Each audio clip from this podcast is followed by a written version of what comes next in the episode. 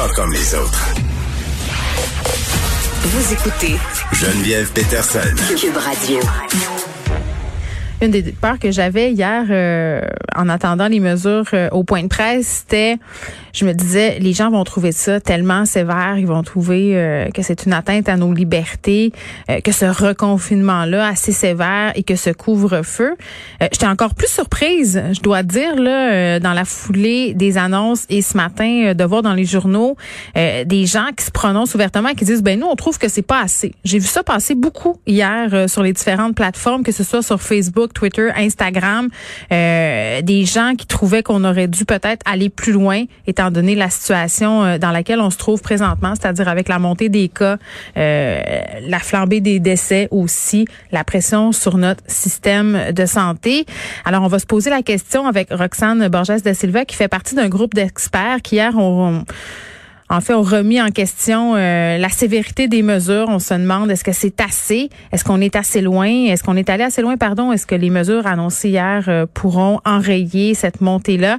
Madame Borges de Silva, bonjour. Bonjour, Madame Peterson. Bon, euh, vous n'étiez pas nécessairement complètement satisfaite des mesures qui ont été annoncées hier. Mais en fait, moi, je fais partie des personnes qui sont inquiètes pour notre système de soins et nos travailleurs de la santé. Et on l'a vu avec les projections de l'INES qui viennent encore de sortir ce matin. Euh, il y a une très grande possibilité en fait que euh, le, le, les capacités hospitalières soient dépassées en, ben, dans, quelques semaines euh, si on continue d'avoir 2500 cas par jour et donc si réellement on est à un état de situation au bord ben, aussi catastrophique alors il faut avoir des mesures très drastiques et proposer en fait de tout fermer mais industrie manufacturière également euh, et industrie de la construction. Mais il semble mm. que le gouvernement a un autre point de vue. Ben un point de vue peut-être parce que il y a le point de vue de la santé publique, il y a le point de vue de l'économie, il y a le point de vue de la santé mentale. Donc c'est puis on s'en parle souvent là ensemble, Madame Borges de Silva, c'est trois euh, c'est trois tangentes qu'on essaie de faire cohabiter ensemble en essayant d'éviter le plus possible les dommages collatéraux. Euh, là, j'ai l'impression qu'on prend euh, à la fois une décision de santé publique puis une décision économique. Et je dois dire que hier, euh, je parlais avec une dame responsable du secteur manufacturier au Québec. Et quand elle m'a dit euh, qu'on avait 28% des cas euh, qui se trouvaient dans le secteur manufacturier, ça me fait un peu sursauter. Bien entendu, euh, puis je veux vraiment la faire la nuance parce que c'est important. Là, on sait très bien que ces cas-là, ce sont majoritairement dans des abattoirs. On a parlé souvent de la situation chez Olimel, donc on est capable de circonscrire en, en quelque sorte les les endroits où c'est le plus problématique. puis elle m'expliquait que fermer toute cette industrie au complet aurait eu des répercussions absolument catastrophiques, là.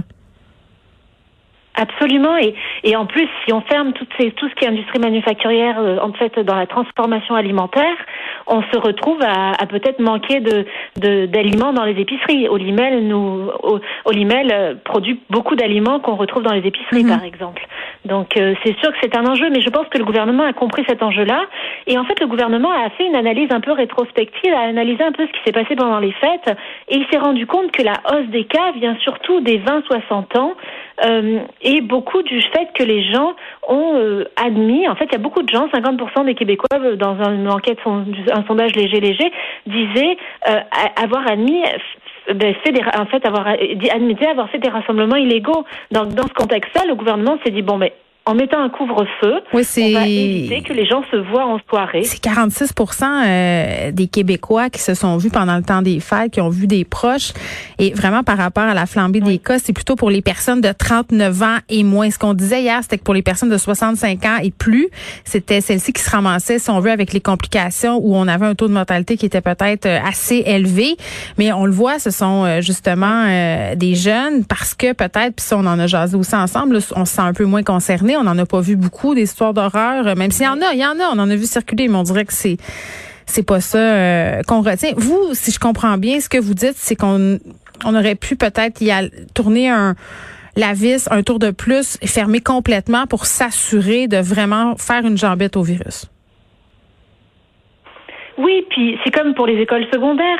On le sait que les élèves, on le sait que les, les élèves, en fait, les adolescents ont besoin de socialiser. Mm. On sait que les adolescents ont besoin de se retrouver entre eux et qu'ils vont être heureux de pouvoir retourner à l'école.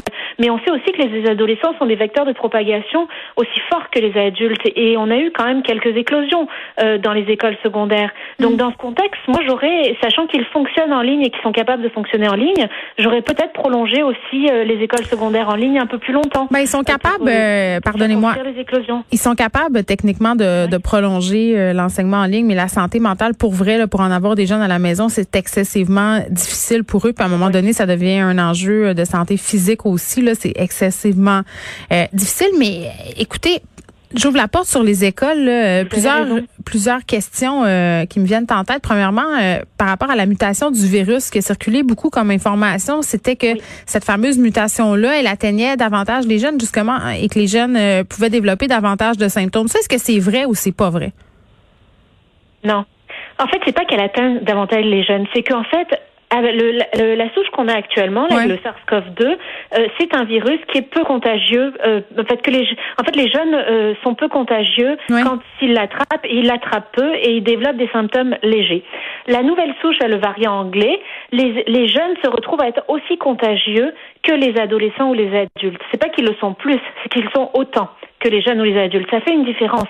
Mais par contre, il faut savoir que même s'ils l'attrapent et qu'ils contaminent beaucoup de monde, puisqu'ils pourront le faire, mhm. euh, ils, vont continuer de développer des symptômes légers selon l'association des pédiatres euh, de, du Royaume-Uni. Ah mais ok c'est ça. C'est trop dangereux pour les jeunes, mais c'est dangereux pour la contagion. Mais c'est bien parce qu'il y avait toutes sortes d'informations contradictoires là qui circulaient, donc je voulais absolument qu'on précise euh, de quoi il en retournait concernant cette mutation là. Je continue un peu sur le sujet des écoles c'est clair, là, puis je le disais en début d'émission, Madame Borges de Silva, pour un bon nombre de parents, ça a été un soulagement pour les parents du primaire de savoir que les enfants allaient retourner en classe, mais c'est un, soulagement euh, teinté d'inquiétude. Pour vrai, là, c'est vraiment comme si on avait des sentiments partagés, parce que toute la question de la ventilation euh, qui est pas encore réglée dans les écoles, bon, on s'attend à une annonce demain euh, par rapport au ministre Roberge, justement, sur cette question de la ventilation, mais nonobstant ça, ça reste inquiétant là, la question des masques pour tous les déplacements dans les écoles primaires et euh, la question de le porter en classe à la journée longue pour les élèves de 5 6e année, est-ce que ça peut faire une différence en attendant qu'on règle la fameuse question des aérosols?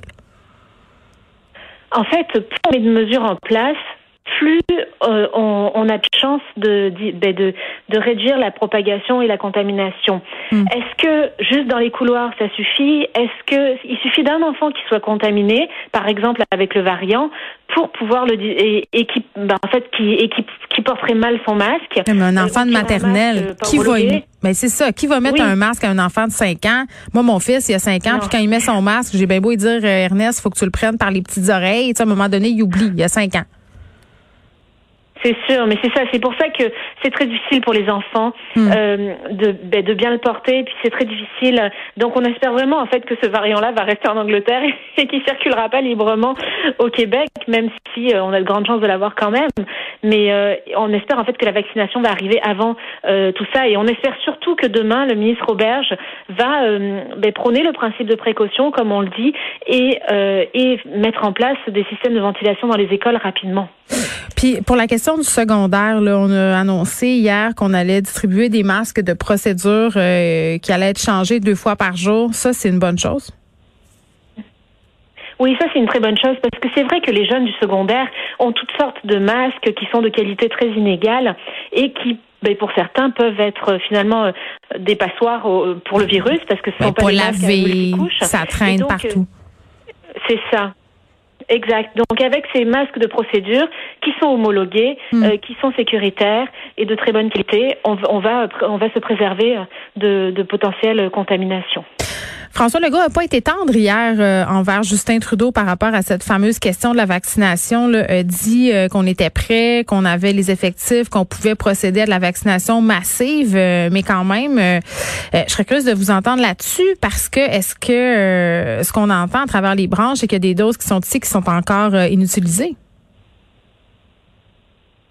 Mais en fait, le, le, le, gouvernement du Québec a mis en place un, un, plan de déploiement de la vaccination qui mm. est somme toute quand même très très bien. Euh, ils ont même ouvert la possibilité à une trentaine de, de différents types de professionnels de santé euh, de vacciner, euh, d'être autorisés à vacciner. Et je pense que le Québec est prêt à vacciner. Le gros enjeu, c'est qu'on veut bien vacciner, mais il faut avoir des doses. Et, et les mm-hmm. doses, en fait, pour les avoir, c'est au niveau fédéral. Or, si on compare par exemple le gouvernement canadien au meilleur, au meilleur pays, en fait, c'est-à-dire par exemple Israël, on voit qu'Israël a déjà obtenu le, nombre de doses suffisant pour vacciner euh, près de plus de 10% de sa population en, une semaine. Pourquoi le Canada ne s'est pas placé comme ça?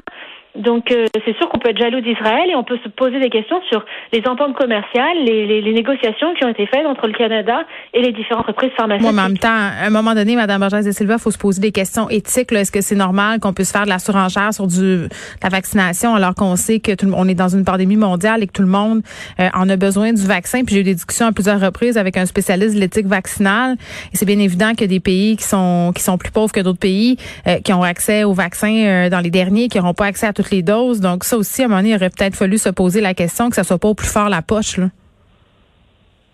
Absolument, je suis tout à fait d'accord avec vous. Et d'ailleurs, le vaccin de Pfizer est beaucoup plus cher que le vaccin de Oxford AstraZeneca, euh, qui va être beaucoup plus accessible d'ailleurs pour les pays, euh, les pays euh, en voie de développement ou les pays du Sud en tout cas. Mais, mais vous avez raison. Mais en fait, ce qu'il y a, c'est que les pays les plus touchés actuellement devraient y avoir accès. En fait, c'est, moi j'aurais, j'aurais défini des critères sur la, la, contamination et le nombre de décès plutôt que de définir des critères d'argent ou de pour savoir à qui donner les vaccins en premier. En fait, euh, les mêmes critères euh, qu'on applique pour déterminer qui sont les populations euh, ou les corps de métier qui vont bénéficier de la vaccination en premier. à un moment donné, euh, je comprends que ça fait pas l'affaire de tout le monde, puis que tout le monde veut être vacciné, mais si tu dans un milieu plus à risque, dans une population plus isolée, c'est bien normal que tu aies accès au vaccin en premier parce que les conséquences pourraient être euh, plus graves pour toi que pour quelqu'un, par exemple, qui a une autre situation.